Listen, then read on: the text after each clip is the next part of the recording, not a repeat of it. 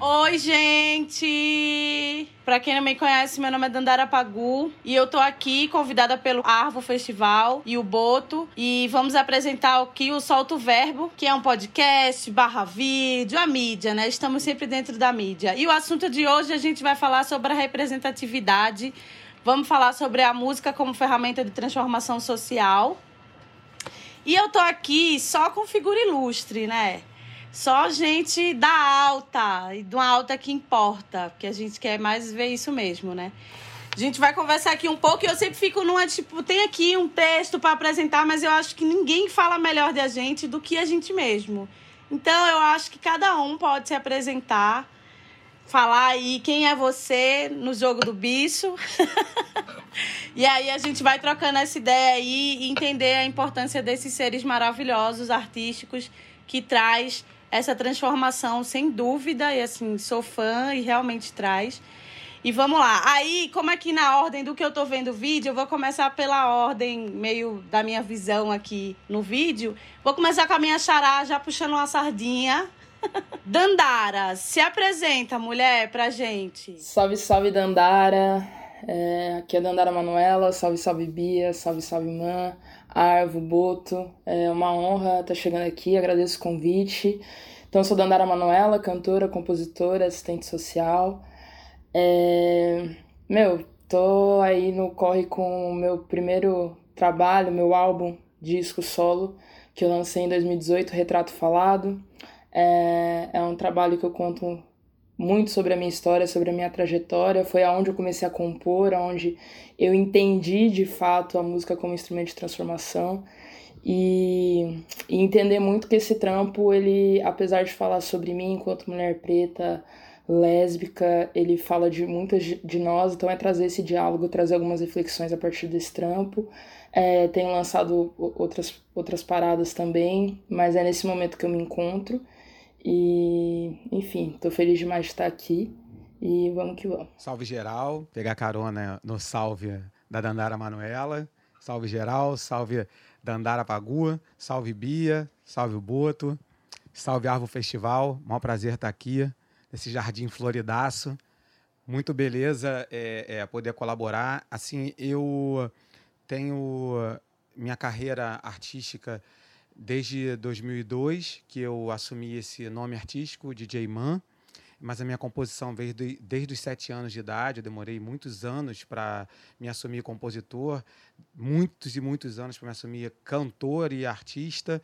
Mas hoje é, é como eu me apresento. Eu sou artista, sou performer, tenho um selo musical chamado Sotaque Carregado, onde eu uso a arte para poder aproximar é, é, meu espírito dos espíritos que eu tenho empatia e também até daqueles que já nos fizeram mal. Eu me considero é, numa enésima encarnação, então eu sou negro, eu sou indígena de raiz. Então as minhas composições acabam que falam muito do candomblé, de onde eu faço parte, de onde eu tenho família também. A última delas é, a última versão delas gravada se chama O Batalá, homenagem à Mãe Carmen, que virou um disco junto com Gilberto Gil e alguns artistas, é, onde a gente fala desse orixá.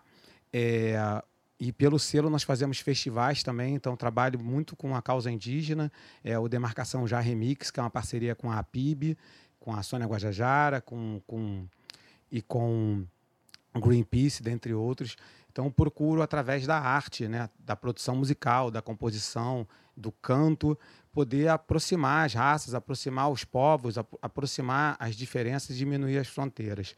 É, a gente teve o Sotaque Carregado Europa, que Dora Alice participou até, no ATL, Bia e Dora Alice, que foi uma parceria do Demarcação Já. É, a gente está sempre tentando é, diminuir fronteiras, mas preservando as singularidades, né, dando a voz de fala. Isso não quer dizer que eu tenha o lugar de fala do indígena, nem o do afrodescendente, nem do LGBTQI+. É só uma pessoa que quer ser aliada. E assim eu, como todas vocês e como todos nós, tentando aproximar, mas mantendo a diferença e falando que né, são sete cores no arco-íris e se fosse uma só era Oxalá. Como são sete, é o Xumaré. Então, existe diferença nos discursos e, nesse, e nesses locais. Então, estamos aí, querendo somar e disposto. Currículo é a parte, mas essa é, sou eu no espírito querendo somar cor, somar força. Oi, galera. Eu sou Bia Ferreira, Charamanaias. Sou pastora da Igreja Lesbiteriana. Sou artivista, sapatona do interior de Minas Gerais. Faço um trabalho voltado para a educação de pessoas através da arte, por entender ela como a maior ferramenta que a gente tem para transformar as pessoas e para transformar mentes. E partindo desse princípio, gostaria de saudar Dandara, Manuela, Dandara Pagu, Man, é, galera da Boto, galera do festival. Muito obrigada pelo convite para poder estar tá aqui. E, Man, tem uma diferença entre pessoas que apoiam, acreditam e fomentam é, uma cultura e entre pessoas que são dessa cultura. Então, quando você se posiciona dizendo que você está na enésima é, encarnação e que você também é preto, também é indígena, é, eu acho que você é um cara que trabalha devolvendo e querendo é, tá dentro dessa cultura, como admirador dessa cultura, mas você não pode dizer que você é preto ou indígena porque a polícia não entende assim em nenhuma das estruturas. Então, enquanto homem branco, topo da pirâmide, eu acho que você podia se posicionar enquanto um cara que ama essa cultura, enquanto um indigenista que luta pela cultura indígena, enquanto um cara que tenta a construção antirracista, é, mas não enquanto um cara que faz parte dessa cultura, porque dessa forma a gente acaba é, invisibilizando é, outras, outras, outras vivências. Então, enquanto um homem branco, topo da pirâmide, é muito massa poder contar com um cara que tenta promover ações antirracistas e indigenistas, que, que cede o seu o seu espaço e abre mão de alguma parte desses tantos privilégios que você tem para que a gente possa também trabalhar. Então, só fazer esse apontamento porque faz parte também dessa, dessa nossa, desse nosso encontro, né? essa troca e é com muito afeto também, com muito carinho. Então, muito obrigada pelo convite aí, galera. Eu sei, eu sei. Só para me reposicionar, e é bom um papo porque é importante. Eu sabia que eu já falo, já sei que, que, que, vai ter uma, uma, um posicionamento que eu acho importante, mas só agora esse meu lugar de fala é um lugar de fala de também de quem já foi mulher, é um lugar de fala de quem é espiritualista mesmo e de quem acredita em encarnação. E não quer dizer que porque nessa encarnação ou porque nesse corpo que eu estou, eu não posso é, é, é, sofrer por empatia ou que eu é, queira o lugar de quem está sofrendo nessa pele, nesse momento, independente da etnia, independente da época. É uma visão espiritualista apenas. E quando a gente se identifica, né? E não, e não, e não querendo, e não querendo de forma alguma ter esse lugar de fala, e é pelo contrário, eu sei que que, que, que, que, que todo aliado é bem recebido. Mas existe também até uma forma diferente de, de receber o preconceito, né? Quando você é branco, é, você recebe o, o, o, preconceito, mesmo você querendo ajudar. Quando você usa o cocar que os próprios indígenas te deram, te dão esse lugar, você também recebe é, é, um lugar de, de apropriador. Então, eu acho que existe realmente diferença entre aliados e os que se apropriam. E, e, isso é importante falar, é bom também por eu ser. Eu fico feliz também de ser o único é, privilegiado branco é, é, dentro desse contexto e ter esse conhecimento para poder receber com o, com o carinho é, que a Bia falou e que mencionou no final. Ela falou com carinho e mencionou no final, porque é isso importante. Porque a gente pode educar com afeto, né?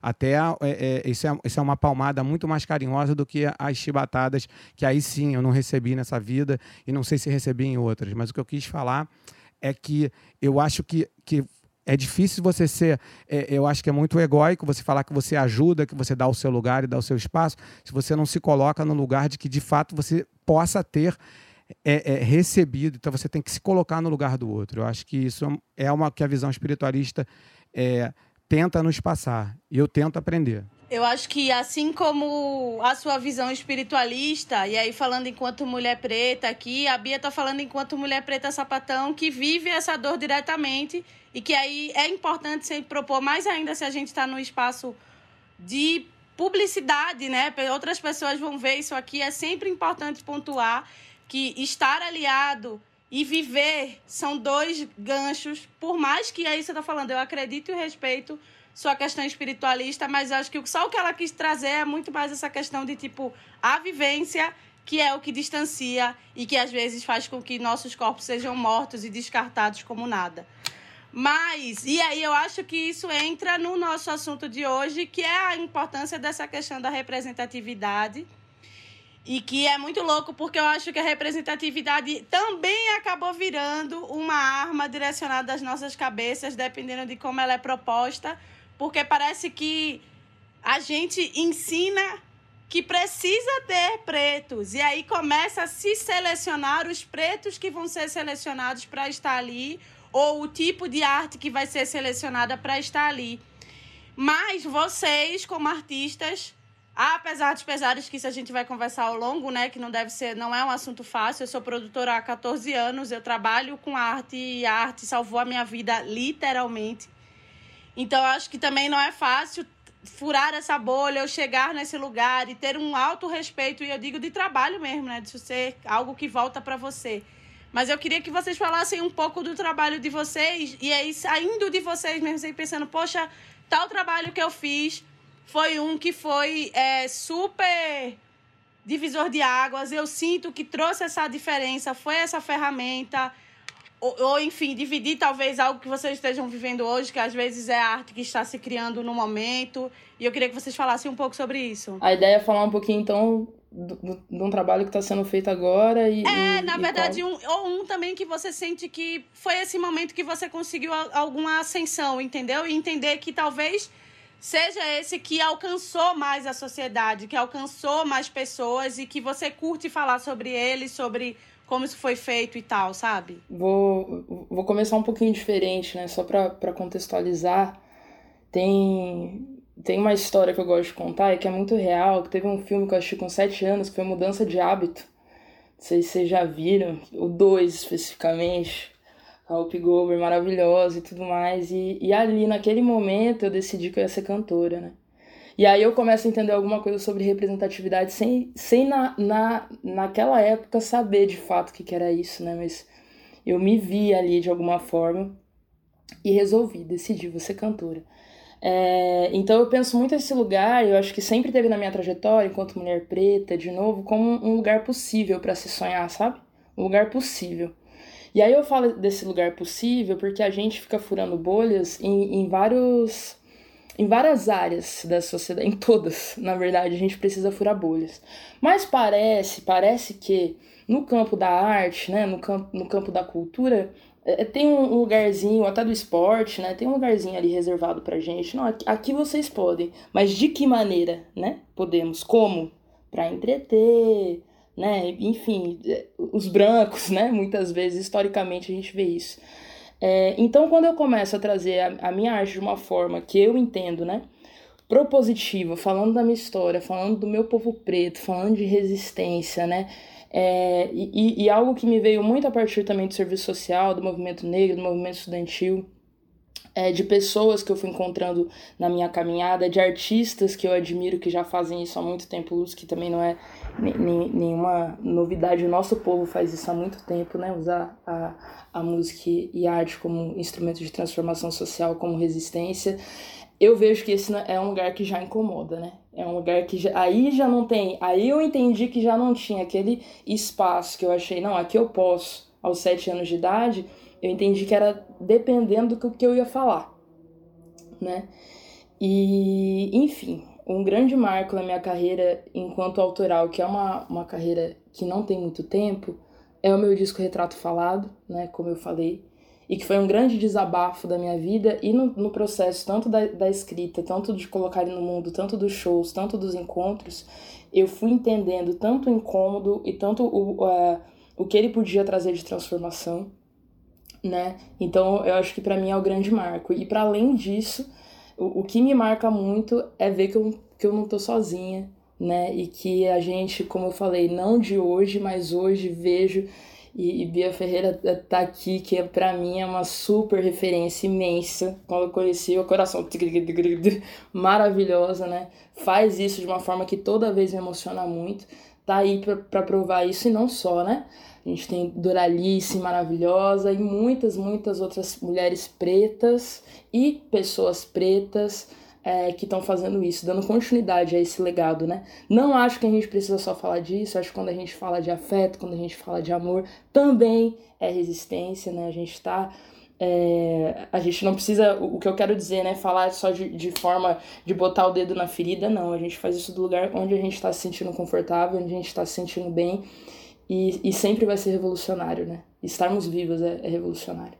Então é, é isso, é, é esse o marco, assim. E esse encontro para mim é um marco. E que bom que, né, estamos aqui é, para poder falar sobre isso e colocar algumas coisas nos lugares devidos. Então, eu acho que, o, que, o, que a colaboração que, que, que eu acho que é uma intuição que a gente recebe, a gente como compositor e como artista, né, não, não trazendo para a pessoa de cada um que bota para fora a arte, até porque muitas vezes você percebe que compôs uma música ou está fazendo um movimento que às vezes aparece do outro lado do mundo. E às vezes, quando a gente não está muito bem receptiva, tipo, pô, me roubaram isso.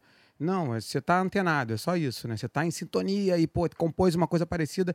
E aí, em vez de, de pensar em fazer parceria, a gente fica, pô, fulano de tal, pegou. Não, a gente está pensando junto.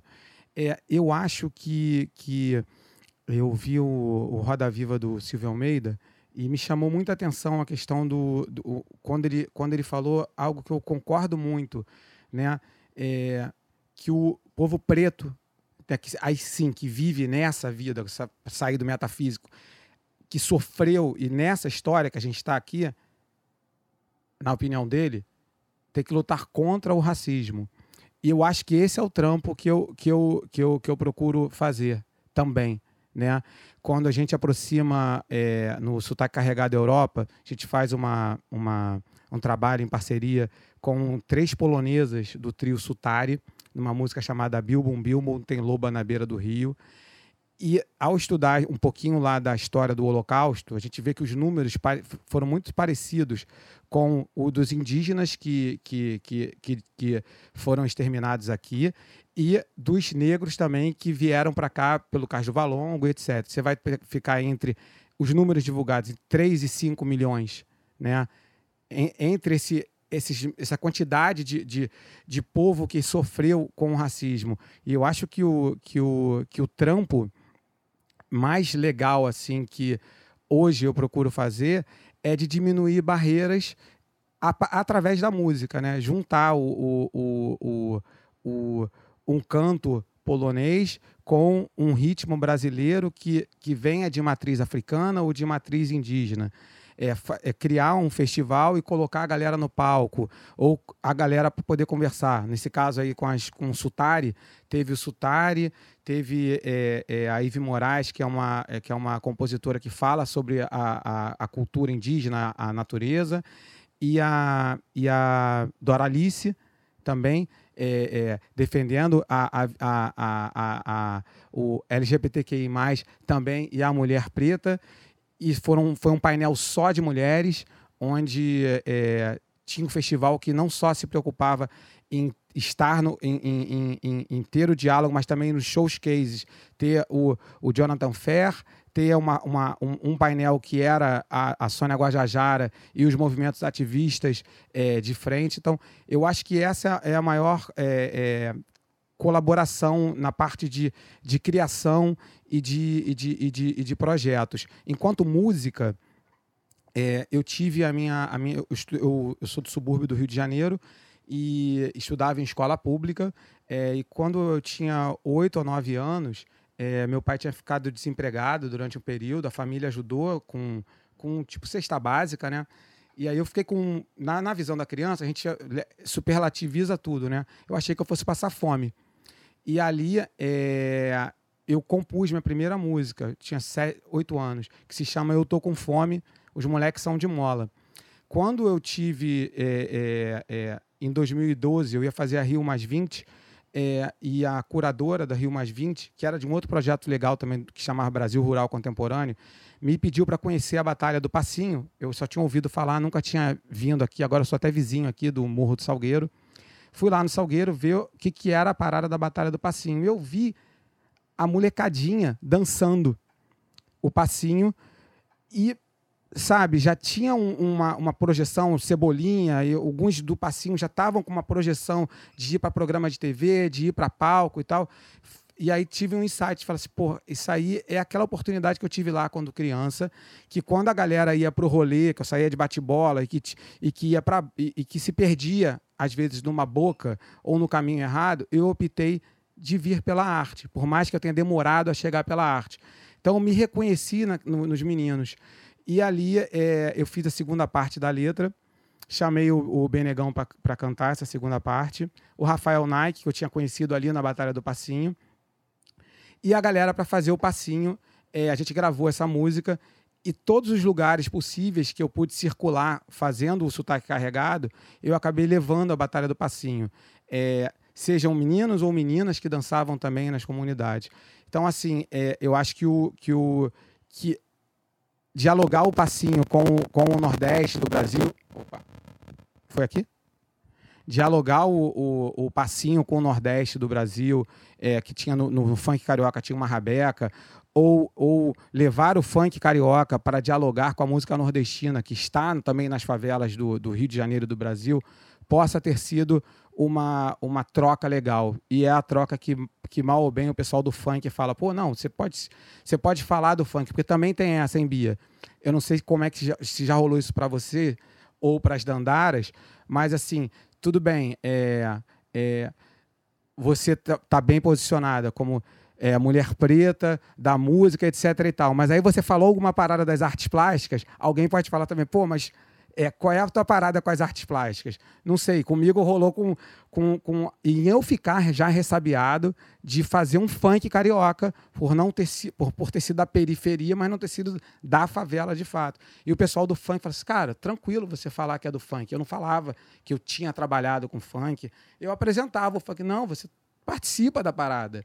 É, então, hoje eu já com, com receio, mas falando, eu acho que foi essa minha colaboração foi de aproximar os sotaques nordestinos do funk e de ter levado o, o passinho para alguns palcos que ele não tinha ido, como do como do Réveillon de Copacabana. Eu normalmente fico meio ressabiada de me posicionar sobre assuntos que eu não conheço, assim, porque eu normalmente sou cobrada pelas coisas que eu falo.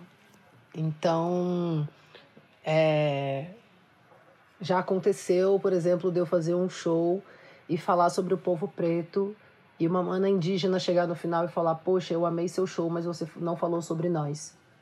E eu me senti é, chamada atenção, mas eu nunca mais esqueci de falar sobre o povo indígena nos meus shows. Então eu acho que também faz parte dessa construção, né?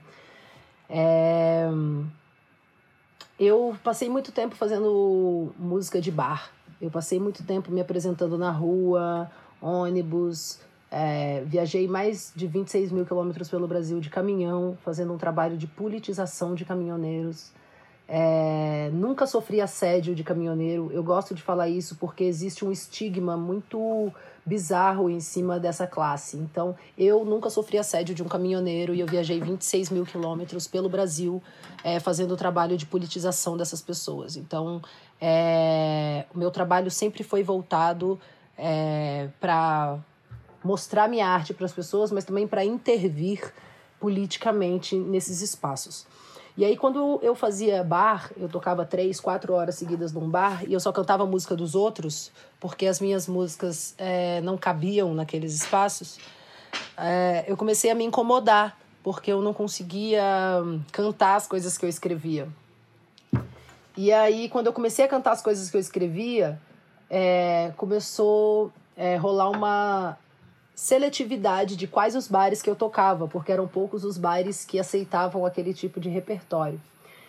É, e aí foi quando eu comecei a entender que falar o que eu estava falando e fazer aquele trabalho que eu estava fazendo, ele me traria mais, é, muitos ônus É, e que o bônus era, era menor, assim. E aí, nesse momento que eu decidi viver de arte e fazer exclusivamente é, esse tipo de arte, que é o tipo de arte que eu acredito, que é o artivismo, quando eu resolvi me colocar nesse lugar, é, foi quando os meus pais falaram: gata, você vai passar fome, você não vai conseguir viver disso. E todo mundo me falava a mesma coisa. Você tem uma voz muito bonita, por que, que você não canta outra coisa? É... E aí eu fiz um compromisso, e aí é um pacto que eu tenho de vida, que é de levar o máximo de informação que eu consiga absorver para as pessoas que vieram de onde eu vim. É... E aí é muito. É muito. É, parece muito bonito falando, mas viver isso é, me, trouxe, me trouxe várias, várias vivências assim que eu não precisaria ter passado se eu escolhesse fazer qualquer outra coisa.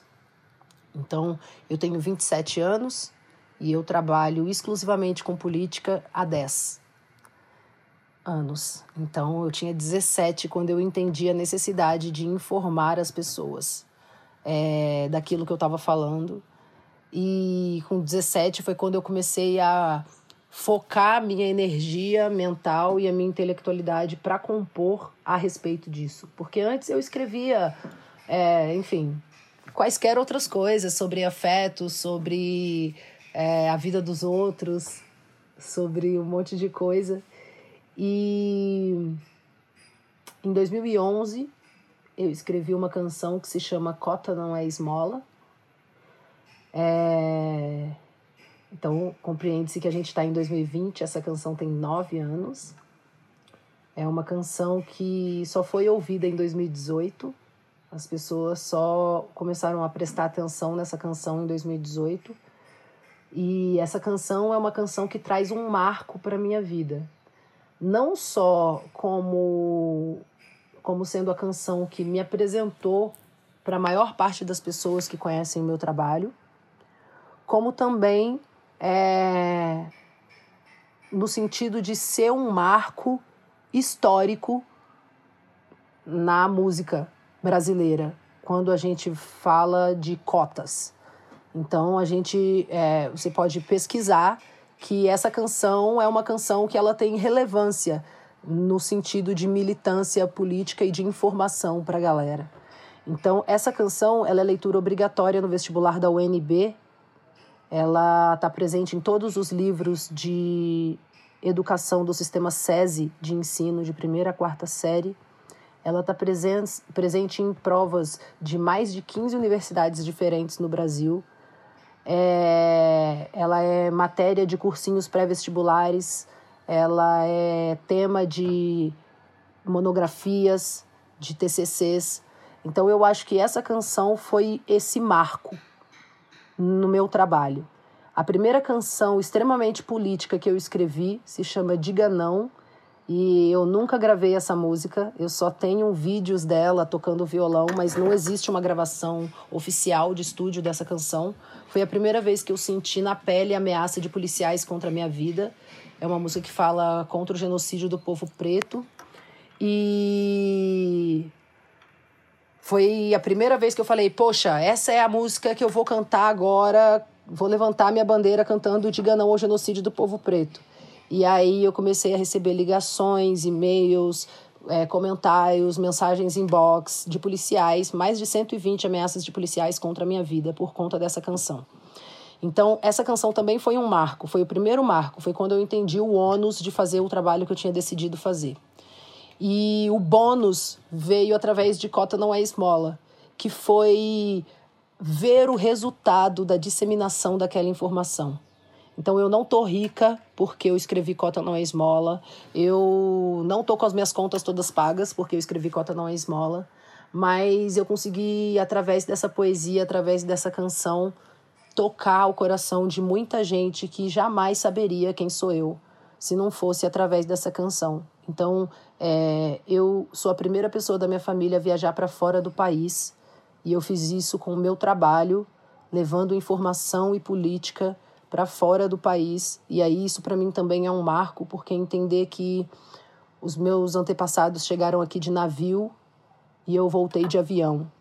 Voltei de avião com tudo pago e isso foi muito bonito para mim. Então a arte, ela é transformação social primeiro na minha vida, para depois ela ser transformação na vida do outro. Então acho que essa canção Cota não é esmola é uma canção que marca uma mudança de paradigmas do que as pessoas querem consumir. Então, é, é uma música que ela precisou. Eu precisei ficar seis anos cantando Cota Não é Esmola para as pessoas quererem ouvir aquilo que eu estava falando. Então, esse período de maturação do público para receber esse tipo de arte, porque a, a gente, enquanto periférica, enquanto preta, enquanto população brasileira, a gente não é educado a consumir arte é, e não é educado a pagar por arte, não é educado a ouvir coisas que vão te fazer pensar.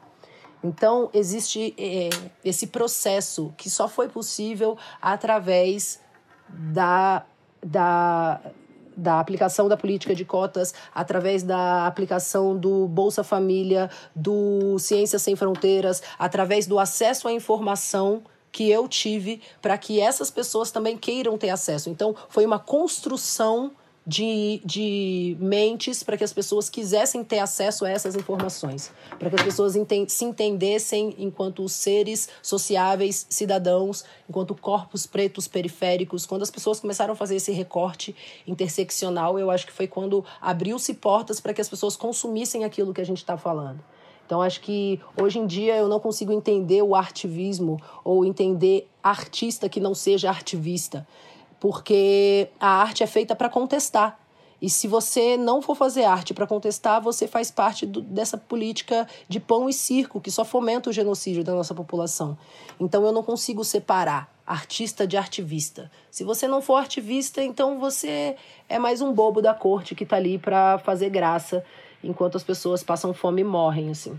Então, entendo o artivismo como única saída possível para quem quer viver de arte, porque essa é a função que a gente tem enquanto artista. E aí eu não estou falando de música, não estou falando. Estou falando de música, teatro, literatura, é, dança, eu estou falando de, de tudo que envolve arte e cultura enquanto transformação social.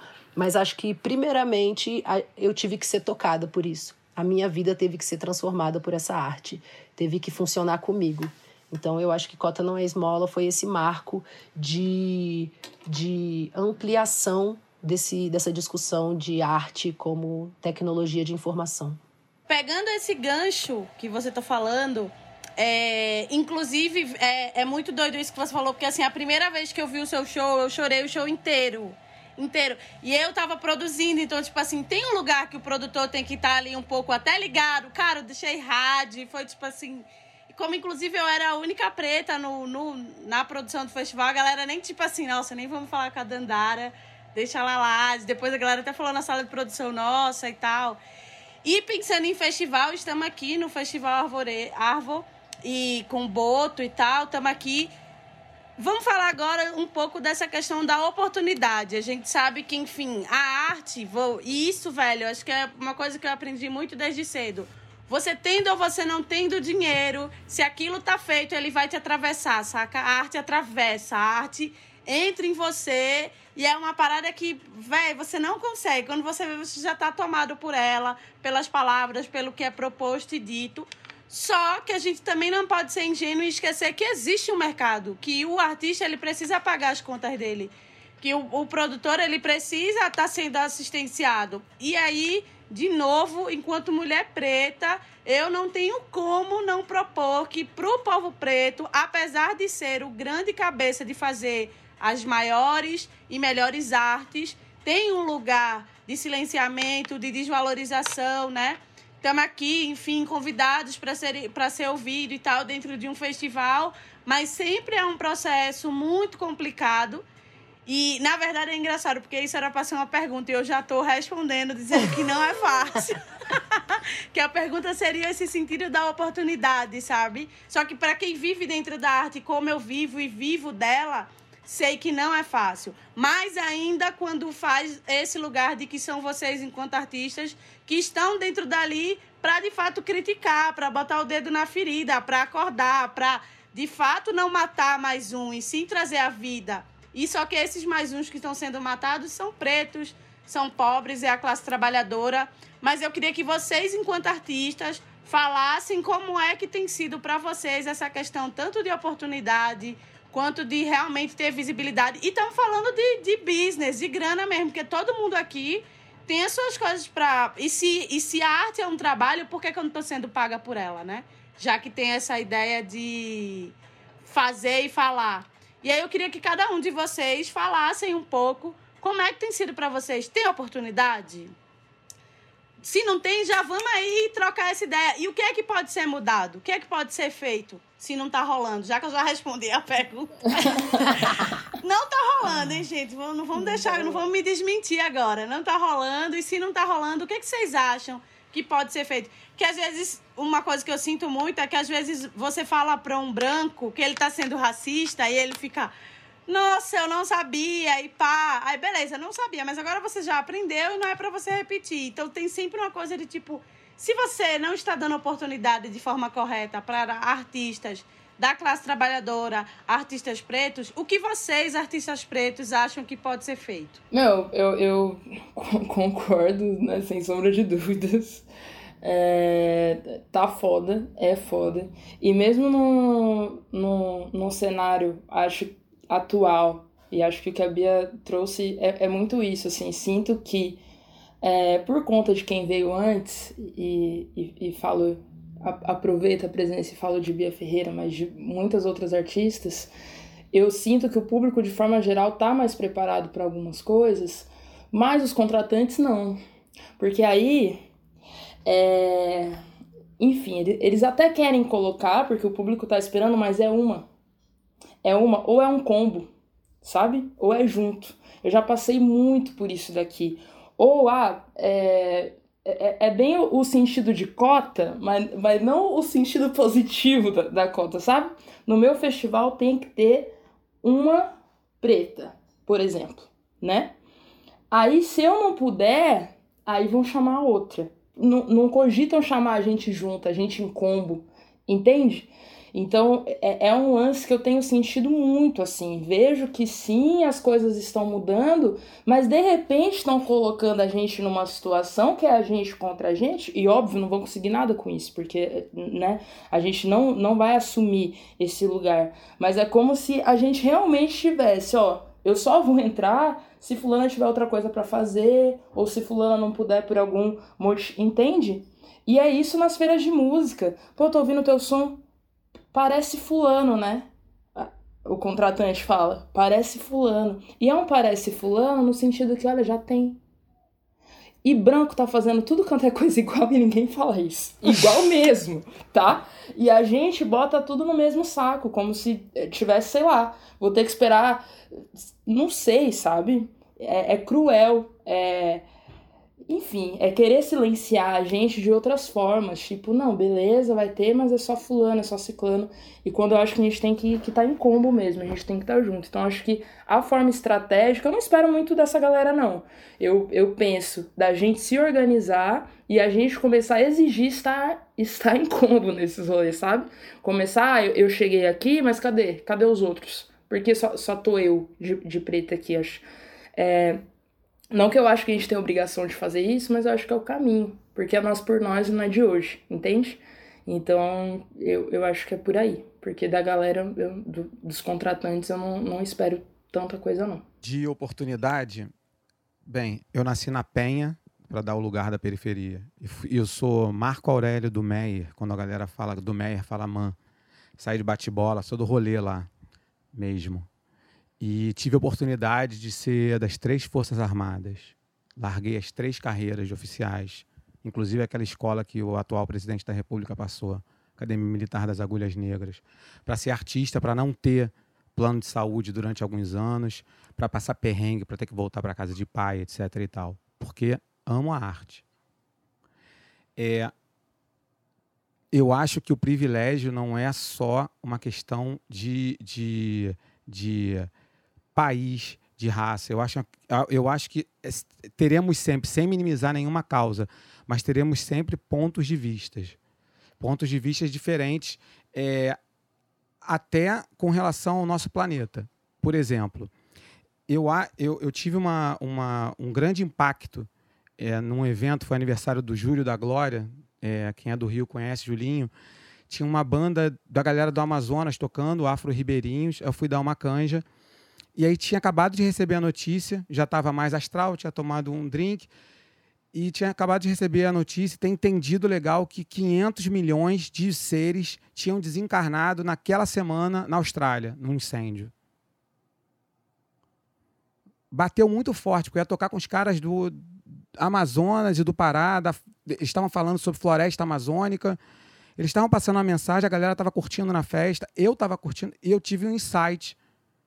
E eu me senti egoísta de ser humano e, e de não levar em conta que eu sou só mais uma espécie dentro de. Acho que são bilhões, né, trilhões, talvez, se a gente pensar nos, nos micro, nos macro. Não que nós não tenhamos nossas questões.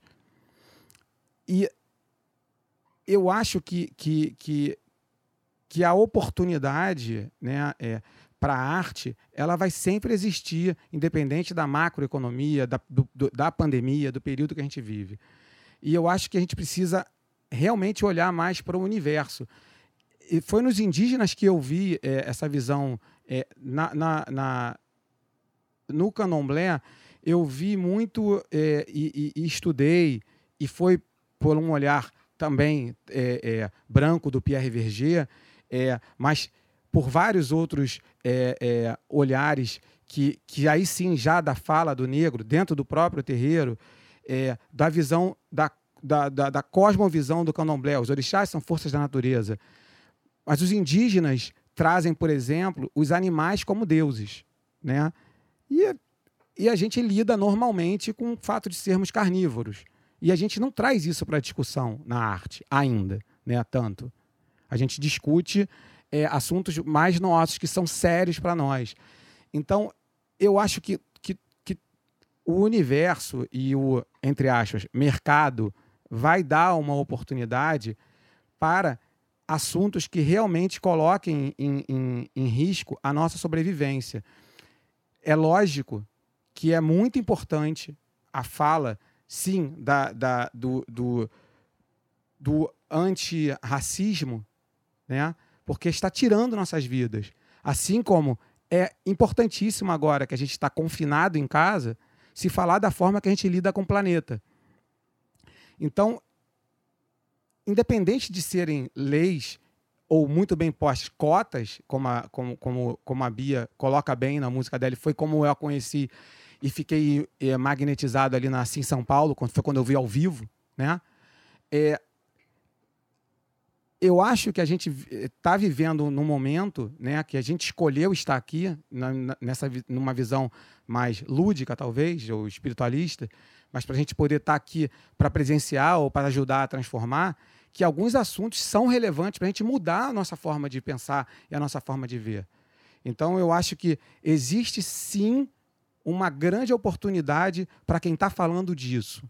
Mesmo que com os nossos erros, eu estava refletindo aqui bastante é, é, sobre né, é, talvez a, Dandara, a Pagu tenha falado de como que a gente aprende, né? É, eu de fato preciso reaprender a falar é, sobre a minha visão. Isso é importante a gente tentar ter, né?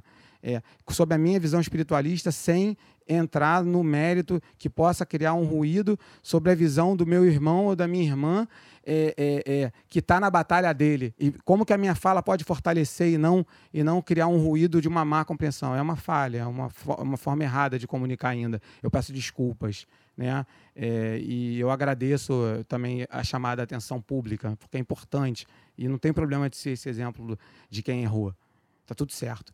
Mas eu acho assim, existe a oportunidade. Eu, eu tive a oportunidade de fazer um festival que ele estava orçado muito com uma grana que eu não tenho, que eu não estava conseguindo patrocínio, mas com o período da pandemia, por conta do assunto dele ser, ser relevante, ser importante, é, o universo ajudou, as pessoas ajudaram, né? as pessoas toparam. Então, o Demarcação Já Remix foi um festival que ele foi feito com 50 artistas, porque o assunto que precisava se falar era muito importante. Então eu acho que quando a gente tem algo que é importante ser falado, né, que é importante alertar o nosso, o nosso, a, no, o nosso, a nossa sociedade, o povo, eu acho que de alguma forma, mesmo com todas as energias contas, mesmo assim um patro, o patrocínio, vai ter um colchonete para você dormir no quarto do teu, do, do, do teu familiar, sabe? Vai secar tudo, vai secar, galera, vai secar, porque, porque, porque não querem que a gente fale coisas importantes. Mas você vai começar a receber mãos tão generosas, sabe? É, no caso do, do, Demarcação Já, eu, quanto que eu imaginar que, que Gilberto Gil ia, ia, ia, ia, ia, ia, ia colar? Quando que imaginado que uma outra uma possibilidade que foi a última edição, que, que Zélia Duncan, é, é, Margarete Menezes, Criolo, sabe? a galera abraçou a causa, porque não é a minha causa, é a causa do povo indígena, é a causa dos seres da floresta. Então, eu acho que como como todos, todas vocês, por exemplo, também têm as suas as causas que são de, do, do sofrimento de ancestral, eu acho que essas oportunidades, por mais que sofridas, por mais energia que estejam contra, elas vão vi, ser, serem viabilizadas, independente de grana, porque eu acho que o nosso pagamento por, por mais que Dandara tenha falado de precisamos pagar contas, sim, precisamos pagar. Mas eu acho que quando a gente sente uma, uma, uma missão cumprida, é, eu acho que esse pagamento é, é, é, muito mais muito mais eternizado na nossa vida. E eu acho que a grana um dia vem, assim eu quero acreditar. Eu estou com 46 anos. E eu quero acreditar que esse pagamento venha pelo menos com a paz para dormir mais tranquilo. Não, mas o que, o que eu estou propondo hoje dentro do assunto é muito mais essa questão do que é o financeiro, né? Porque eu, eu nem sempre acho que a arte vai chegar e nem sempre ela vai ser paga ou respeitada dentro desse lugar, só com porque assim, eu já sei que isso faz diferença, mas nem sempre isso é de fato valorizado e proposto. E aí quando eu pergunto é realmente pensando como é que tá a vida de vocês nesse sentido, entendeu? Porque eu acho importante falar sobre isso. Tá Inclusive punk. tem até um, um, um vídeo da própria Bia que super viralizou falando exatamente sobre esse assunto e ela vai falar melhor, muito melhor que eu sobre isso, porque é um vídeo foda também. Só, só complementando, então, objetivando a sua, a sua, a sua observação, é, dentro da minha fala, é, fiz dois, dois festivais no período da pandemia, um com 50 artistas, esse primeiro, Demarcação Já Remix, e outro com mais 50, está carregado à Europa, no 0800. É, na verdade, eu ganhei mil reais de apoio no segundo da UBC, onde eu compartilhei esses mil reais com os cinco integrantes da minha equipe. Cada um ficou com 200, 150, 250. Sabe e foi por quê? isso. Porque a gente está num festival, né? O mercado é importante ser proposto e falado porque outras pessoas que também fazem festival vão estar tá vendo. É produtor, é empresário, é contratante que está vendo isso aqui. Então é importante também a gente tocar nesse assunto dentro desse viés mercadológico do artista. Como é que vocês, enquanto artistas, estão vivendo nesse sentido financeiro? Porque a política e o social, isso já está proposto. A gente vai falar até bem mais para lá, mas vocês estão sustentando, sabe? Enfim, Bia, fala aí. Me preocupa muito, Man, quando você fala que que o retorno de paz e de e de consciência limpa é um pagamento. Me preocupa também quando você fala que sempre vai ter um amigo ou um parente com colchonete em casa. Se eu precisar voltar para casa da minha mãe agora, ela não vai conseguir alimentar uma outra boca. É, minha mãe é uma senhora de 53 anos que não tem uma casa própria e que vive de um salário. É, eu não tenho a possibilidade de abandonar tudo que eu estou fazendo para voltar para casa dos meus pais. Eu também não tenho a possibilidade de viver só da gratidão e da minha consciência limpa. Eu, enquanto pessoa preta que estou morrendo há mais de 400 anos de escravização aqui, me desculpa os veganos e os vegetarianos, eu tô pouco me fudendo pro boi. Eu tô pouco me fudendo pro boi porque não é, não sou eu que estou consumindo, não sou eu que estou matando ele. Eu tô correndo para conseguir garantir que tenha na minha mesa. E tá tá tá foda. E aí, quando você fala para mim que você fez dois festivais com 50 artistas e que a oportunidade, claro que aparece, porque a mensagem que você quer passar é importante, quanto cada artista recebeu? Se nenhum desses artistas recebeu, então me desculpa, tá ruim, não tem oportunidade. Eu tô há sete meses nessa pandemia e me apareceram três shows com cachê. Me desculpa. Me desculpa, eu não consigo viver de gratidão, não consigo viver de, de, de consciência limpa porque meu trabalho está sendo bem feito, não consigo cogitar a possibilidade de voltar para um colchonete na casa da minha mãe porque ela não tem como me bancar. Porque eu, eu não tenho possibilidade, assim como eu imagino que Dandara também não, assim como eu imagino que, enfim, nenhuma das Dandaras aqui. E aí, quando você fala sobre isso, para mim parece uma romantização, Botafé, de, de, desse rolê. Quando você vai falar para mim que você tá muito preocupado com os bichos morrendo na Austrália, eu também tô, mas e a população indígena que é 0,4%? Tá massa que você tá fazendo um festival para fomentar a vida indígena, mas e aí? E a Caê Guajajara, tá recebendo o cachê dela para pagar as contas dela, da Diana, o Candu, Puri, sabe? E aí, quando, eu, quando a gente vai falar de, de, de retorno financeiro e de financiamento sobre o nosso trabalho, eu acho que você é branco. E aí, sendo um cara branco, a sua romantização de vivência sobre essa arte é muito é muito mais simples. Porque é isso, você pode largar as três forças armadas para voltar para casa do seu pai e viver só de arte e ficar sem um plano de saúde. Eu nunca tive plano de saúde. Bota fé na minha vida. Então, eu acho que é a partir desse recorte que eu falo que você não pode falar que você é preto. Bota fé? Que você não pode falar que você já deve ter sido em alguma vida. Porque, sei lá, cara, eu posso ter sido branca em alguma vida, Deus me livre, mas se eu tiver sido, tipo assim, mano, isso pra mim tá, tá um pouco me fudendo. A polícia olha para mim, vê uma mana preta e quer me matar. Então você pode ter sido branco, azul, preto em qualquer outra vida. Nessa vida você veio branco e não me interessa muito que vida que você teve antes, bota fé. É, e aí eu fico um pouco frustrada, porque a luta antirracista ela é necessária, assim como a luta pela vida da natureza, pela manutenção das plantas, pela é tudo importante. Mas eu acho que quando a gente fala de política, quando a gente fala de arte, eu chegar cantando uma música falando a árvore, o sol, a natureza, senta aqui, Haribo, eu vou ganhar dinheiro. Vou ganhar dinheiro porque qualquer festival vai querer. Porque qualquer desses festivais que botam um monte de branco no camping e tá todo mundo feliz vai querer fazer um yoguinha e cantar música de saudação ao sol.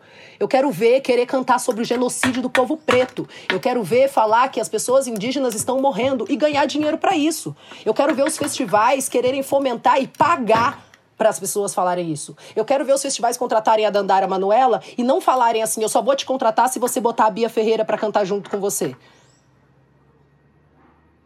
Eu quero que a galera pague a Dandara e a Bia Ferreira e a Doralice. E pague todo mundo. A gente é 56% da população. Eu não posso aceitar ser uma só no festival. Eu não posso aceitar que eu receba um. Eu, sei lá, eu recebi quatro cachês pagos. Eu falei três? São quatro cachês pagos desde o começo da pandemia. Assim, ó, cachê, que paga minhas contas, sabe? Cachê. Não tô falando de 100 reais, 200 reais, 300 reais. Não é disso que eu tô falando. Eu recebi quatro cachês. A gente está em sete meses de pandemia. Eu não sei quantos cachês a Dandara Manuela recebeu. Mas eu garanto que não foi muito. E aí, querer falar para Dandara Manuela, para ela viver de gratidão e da alegria e da satisfação dela de fazer esse trabalho, para mim parece romantização da pobreza e do racismo que pega a gente todo dia.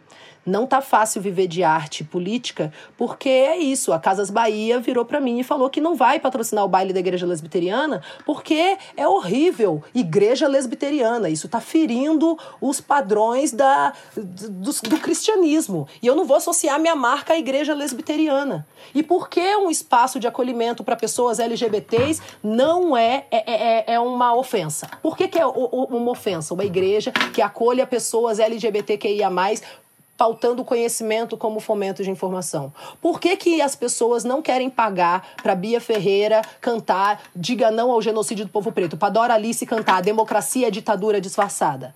Por que agora, na pandemia, todo mundo quer a Bia, a Dandara, a Dani Nega, todo mundo quer a Dora Alice, todo mundo quer Dandara Pagu, todo mundo quer a gente falando?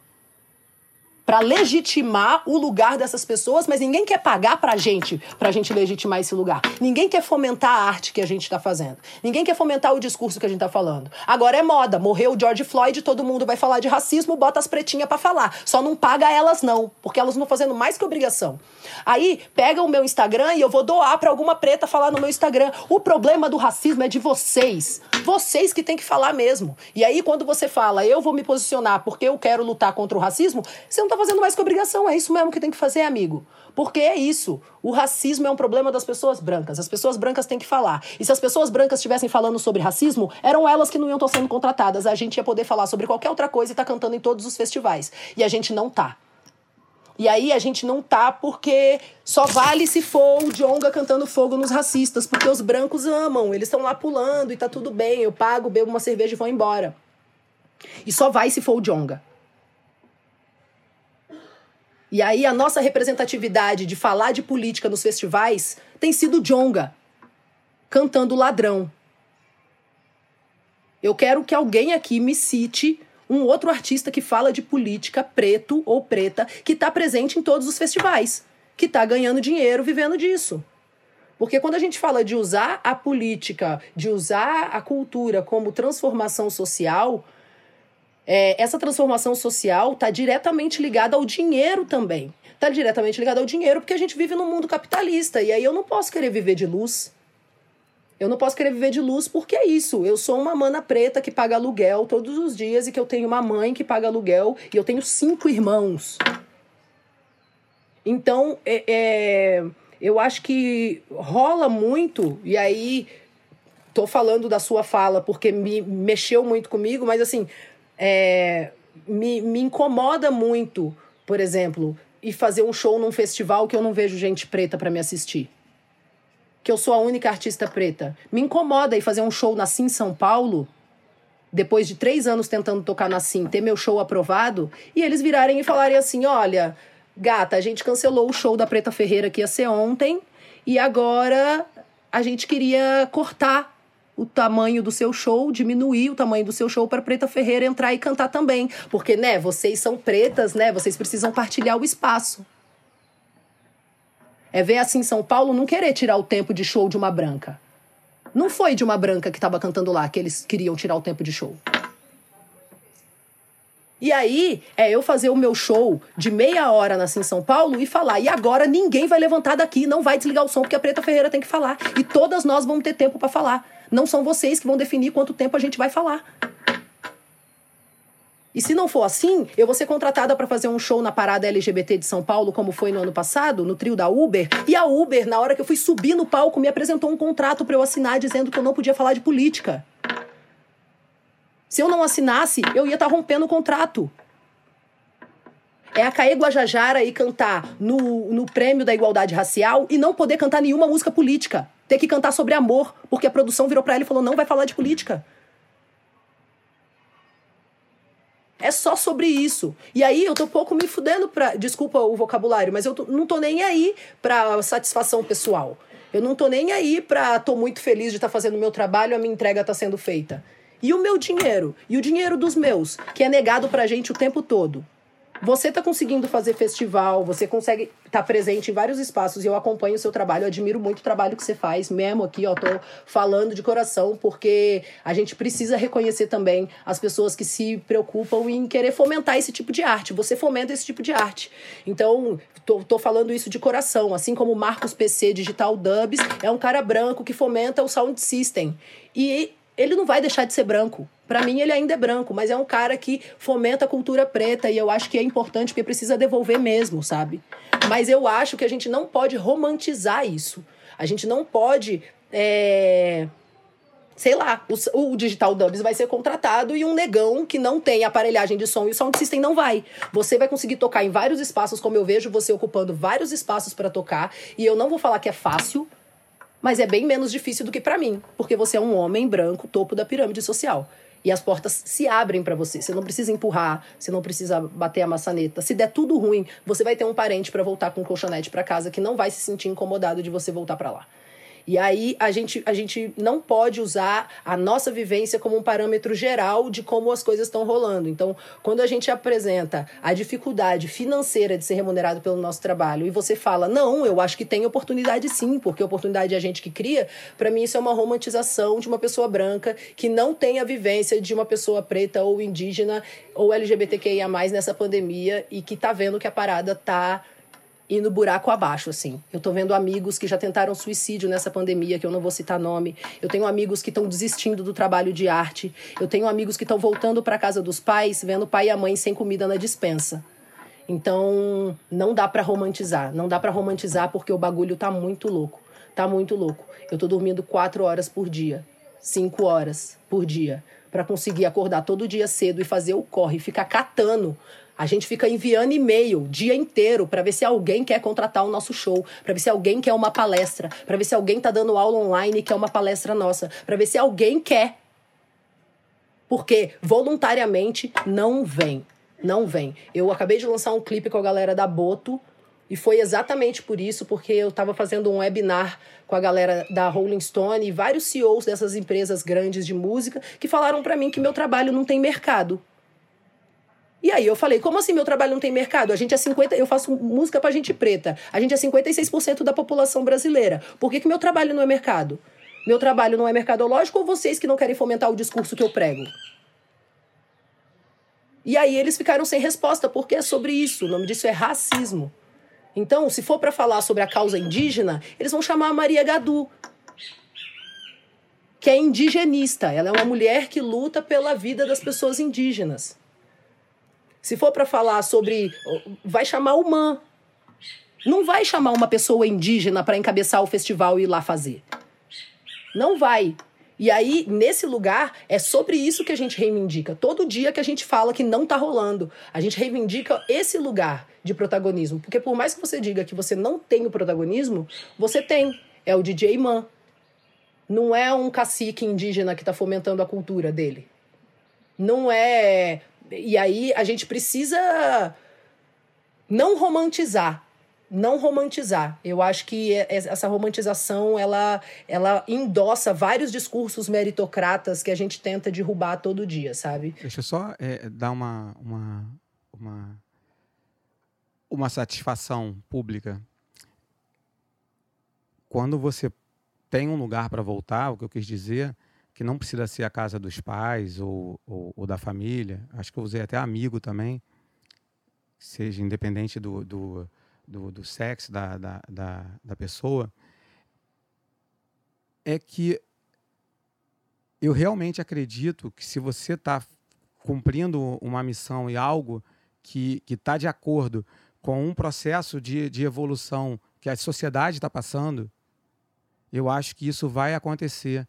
E eu acho que esse desespero é para todos nós. É, sim, e, e, cada um que tinha um privilégio vai ter menos desespero do que quem já estava numa situação difícil. Não tem nada favorável para nós na esfera municipal, estadual e federal, pelo menos aqui no Rio de Janeiro eu posso falar isso, é, da classe artística. Né? A dificuldade está para todos. E também quando eu disse que eu fiz os festivais de graça, é, de, não fiz de, não, não, não mencionei fazer de graça, fi, falei que fiz sem dinheiro, também não representa que não fizemos dinheiro. Muito pelo contrário, a primeira edição do Demarcação Já é, foi a gente colaborou com a arrecadação da PIB, da ação que ela estava fazendo na, na no, no, no, Abril Vermelho, eles aumentaram o, o, a arrecadação em 60 mil reais. A, na, na na, no, no sotaque carregado da Europa, para os testes de Covid nas, nas favelas, nas periferias, é, foi pouco, porque foi pouca gente, né? foi a conferência, é, até que Dora participou, eram 200 pessoas, mas a gente conseguiu 1.500 e pouco, que foram para os testes de Covid. É, e agora, no, no última edição do Demarcação Já Remix, é, foi uma, a sócia do projeto, uma australiana, ela fez uma doação de 30 mil reais essa grana foi dividida, né? Cada artista que participou ganhou é, em torno de mil reais, quinhentos reais, mil e quinhentos, de acordo com a audiência que ela tinha para gravar uma, uma, uma música com voz, fora a estrutura da equipe toda que a gente teve. Nós tivemos a Caê Guajajara, que participou, recebeu o cachê. A, é, é, Ticuna, é, o, o Eric Mark, é, a Sônia, é, quando eu fiz a música, por exemplo, o remix Demarcação Já, ele fala assim, a música Demarcação Já fala de genocídio indígena. A música Demarcação, o clipe Demarcação Já, ela mostra é, é, pessoas que realmente podem perseguir essa causa, sabe? É, por mais que eu não, não, não, realmente não, não, não quero ter nenhum protagonismo por, por ter perdido o trabalho ou por ter sofrido algum tipo de preconceito ou esse não é o meu lugar e nem quero ter esse lugar mas já aconteceu e, e, trabalhar com as causas é muito difícil para qualquer pessoa de qualquer cor, porque esse discurso, como você bem colocou, ele não, não, não é bem-vindo né, no momento de lazer, quando as pessoas consomem arte. Pô, mas a gente não faz arte só para o lazer, a gente faz arte para botar para fora o que a gente está sentindo, o que está vendo, o que está acontecendo. Então, era, só queria falar isso, que assim, os indígenas, por exemplo, no, no Demarcação já é, nas artes visuais, Denilson Baniva fez a, a co-curadoria, tivemos vários artistas indígenas nas, nas, artes visuais, e na música também a Caê, por exemplo, foi uma que, que fez também, e na, dentro da nossa possibilidade, recebeu um cachê. Estamos aí tentando, tentando somar e aprendendo. É esse o corre. É algo que eu sempre percebo em, em, em espaços é, como esse, que é um lugar em que a gente tem um, um tema central, que a gente está tratando isso, cada um, né, com a, com a forma que pode, com tudo aquilo que tem, mas o tempo que a gente acaba gastando é, sempre, e aí com o maior carinho também, mano, mas justificando coisas que deveriam ser simplesmente acolhidas, sabe? É, e óbvio, né, não quero que, que, que, essa última fala foi explicando coisas muito práticas, mas desde o antes, né? Até quando você falou, não, eu preciso realmente rever coisas para não ter ruído e para não ser mal compreendido. É sempre botando pro outro, sabe? Tipo, então a gente está te mal compreendendo quando de repente é, você poderia ver, rever né, essa forma de se colocar ou simplesmente acolher. Quando a Dandara Pagu fez uma fala, daí você falar, ah, não, só para objetificar, ou para, não sei. É, sempre tem algo a ser dito depois, assim. E não sei, enquanto eu tô aprendendo um monte aqui, enquanto mulher preta, tá? Que tenho bagagens muito parecidas tanto com a Dandara quanto com a Bia. Tô aprendendo um monte, então eu, eu senti essa falta, assim, da, da escuta, sabe? Da escuta e de repente refletir um pouco sobre isso em outros momentos e tudo mais. E, e ninguém, em nenhum momento, pelo que eu tenho percebido, é, tirou ou. Inclusive, tudo foi dito né, com, com muito carinho, assim, tirou dos seus feitos, do teu trampo, que é sempre com muita dignidade, que mas coisas muito potentes foram faladas aqui, né? Ninguém falou que você não sofre também por, por trabalhar e fazer com essas questões. É, não é sobre isso, né? Eu, eu sinto que, em geral, as pessoas brancas sempre acham que é sobre elas, assim, tipo, não é exatamente sobre isso, sabe?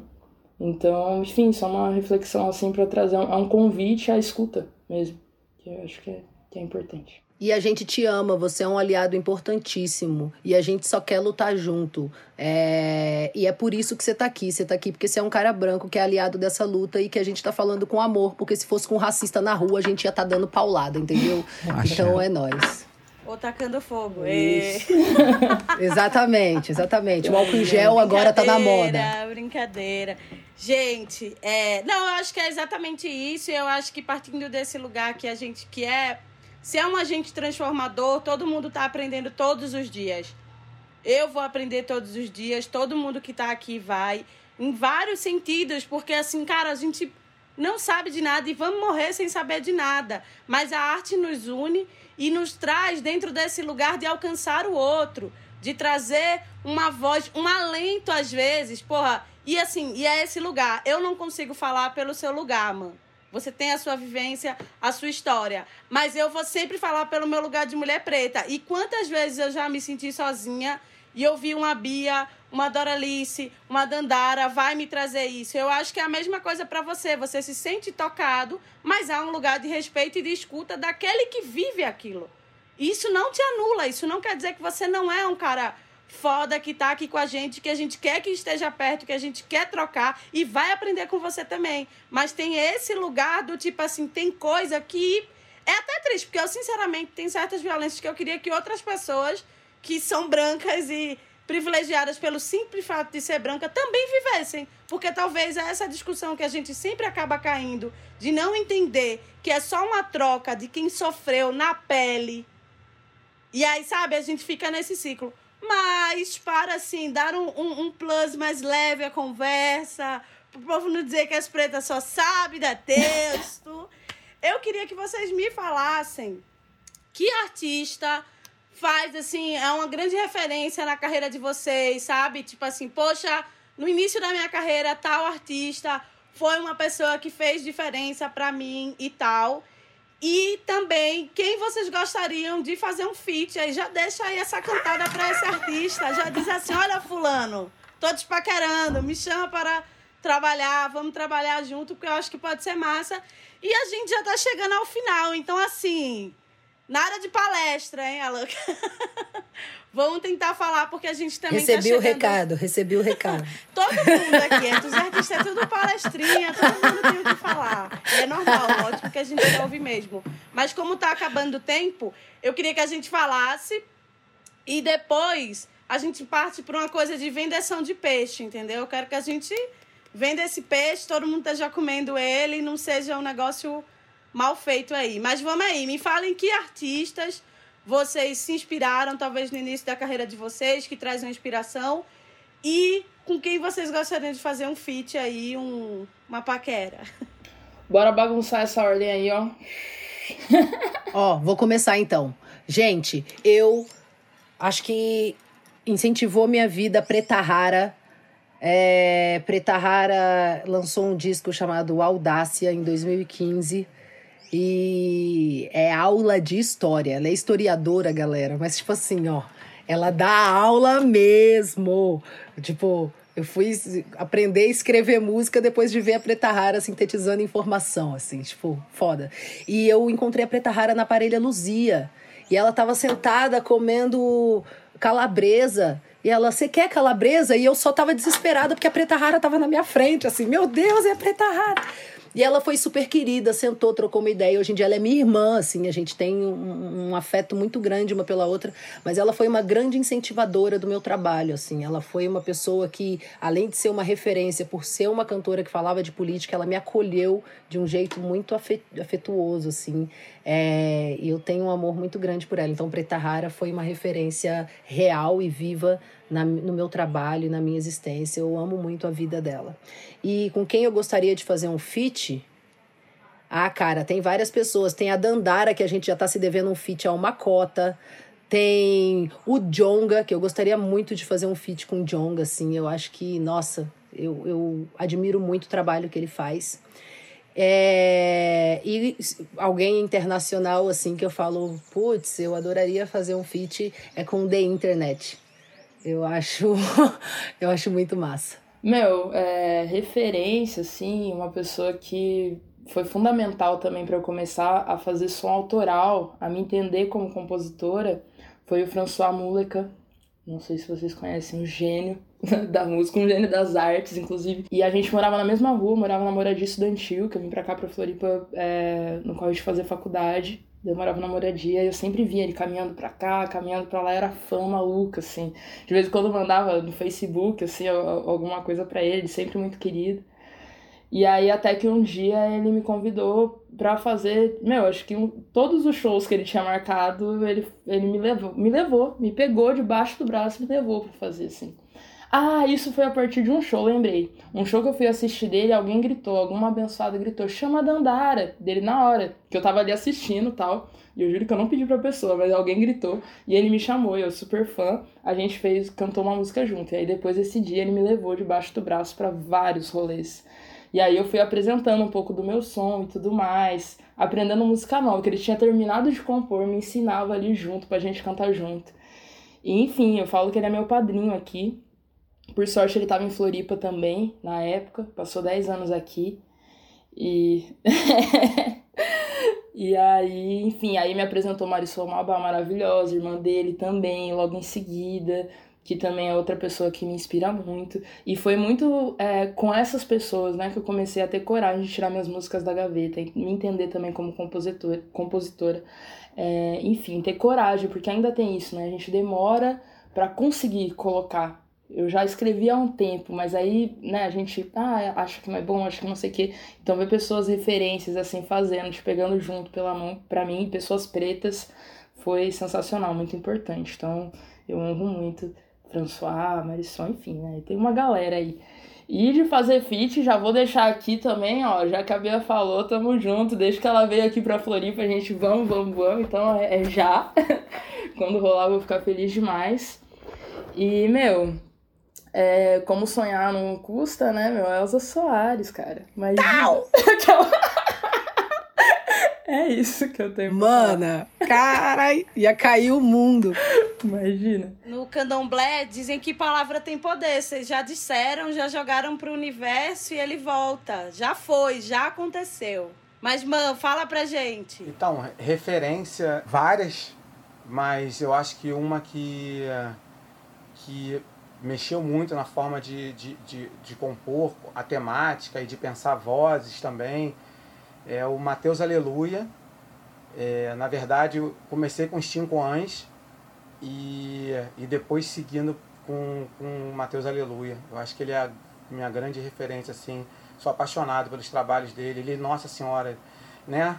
Ele é um orixá vivo, né? Ele é muito lindo, ele é maravilhoso. Eu tenho muito, muito, muito, muita admiração e respeito. É, e, e como eu senti o amor de vocês todas, eu também emanei, aí eu fiquei muito afim de fazer uma música com a Bia, se ela tiver afim de fazer comigo. Pô, mano, qual foi? Bora! Demorou.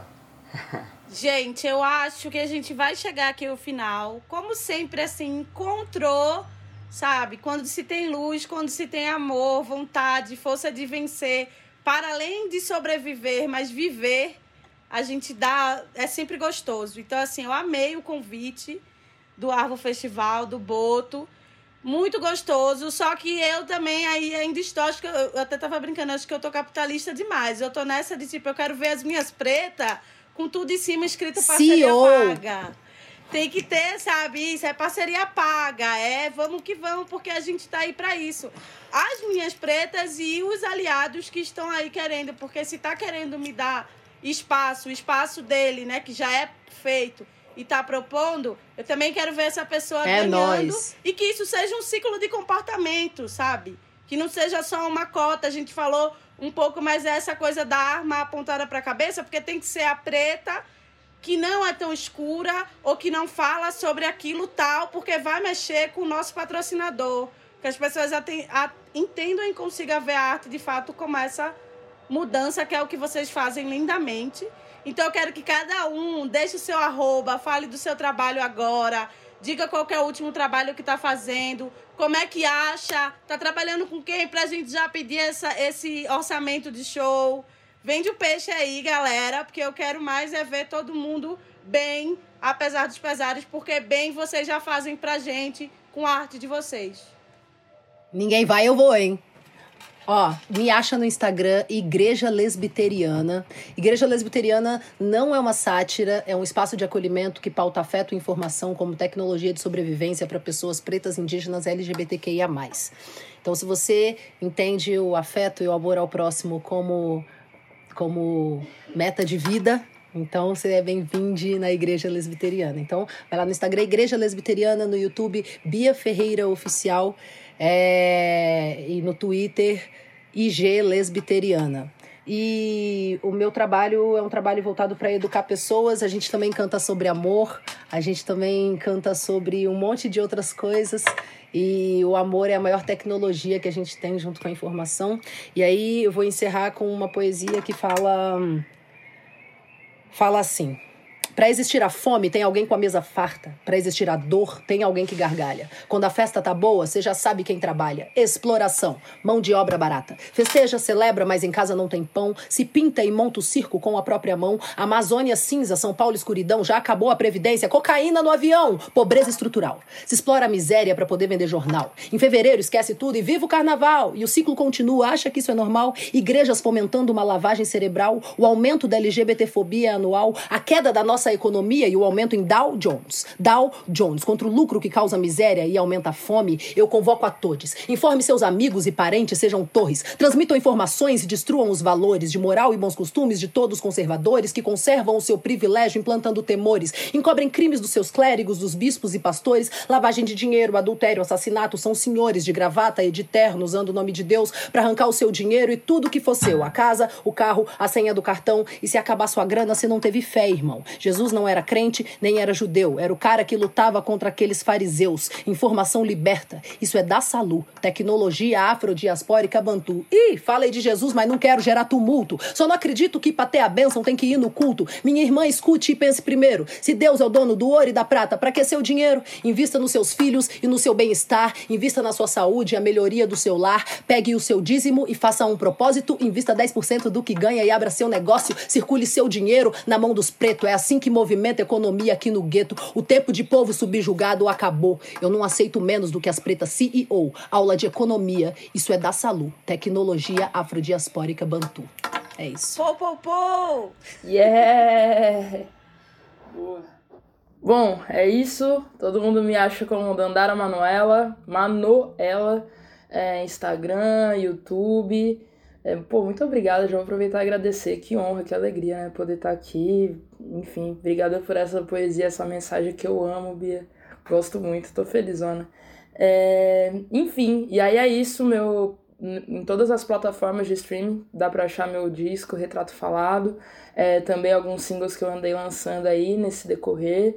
Lancei um na quarentena, inclusive, é, junto com meu parceiro Matheus Romero, Raiz Forte.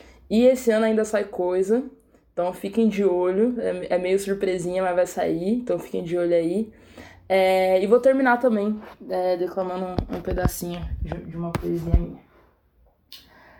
Sem ser indelicada, me concentro, me fecho e foco. Sem excluir, sem esquecer, visto a armadura e ainda assim amo leve. Me munindo de força e ação, munição é tiro certo no alvo que quero conquistar. Sigo os caminhos sem pedir licença, mas sem passar por cima, sem pisar, e desviando de pés inocentes, porém mortais que cercam. Com fé no que sei e no que não sei, no que sou e no que serei, sigo hoje forte mais do que ontem. Minha resistência é voz, e se for preciso, eu aprendo a ser feroz. Charamanaias! Pô, pô, pô, pô, pô! É DJ Underline Man no Instagram, djman.com.br. E eu vou. É, tava pensando qual música falar aqui também. Eu vou é, homenagear uma mulher negra e um orixá que é da, da paz, pra gente ficar tranquilo na paz, beleza? Vou, vou fazer a, é, o Batalá, homenagem à Mãe Carmen. Mãe Carmen, Orilodê, Mãe Carmen, Orilodê, quem vem à Bahia tem paz ao te ver, branco da beleza, proteja meu ser e a mim. Mãe Carmen Orilodê, Mãe Carmen Orilodê, seus filhos unidos vêm hoje saudar a nossa oferenda para o Batalá, Motumbá. Yadagãs, Iabás, Alabês e Aquequerê, Yebom Yaô, Ogunhê, Oquiarô, Atotô, eu, eu, Caô, Caô, Ereieiô, Odoiá, Laroie, proteja a festa de Oxalá, Mãe Carmen, Oriludê. Mutumbá, minhas irmãs. Axé. Axé. Fica com Deus. Tamo aí. Gente, muito obrigada. Para mim foi de fato uma honra mediar, estar aqui.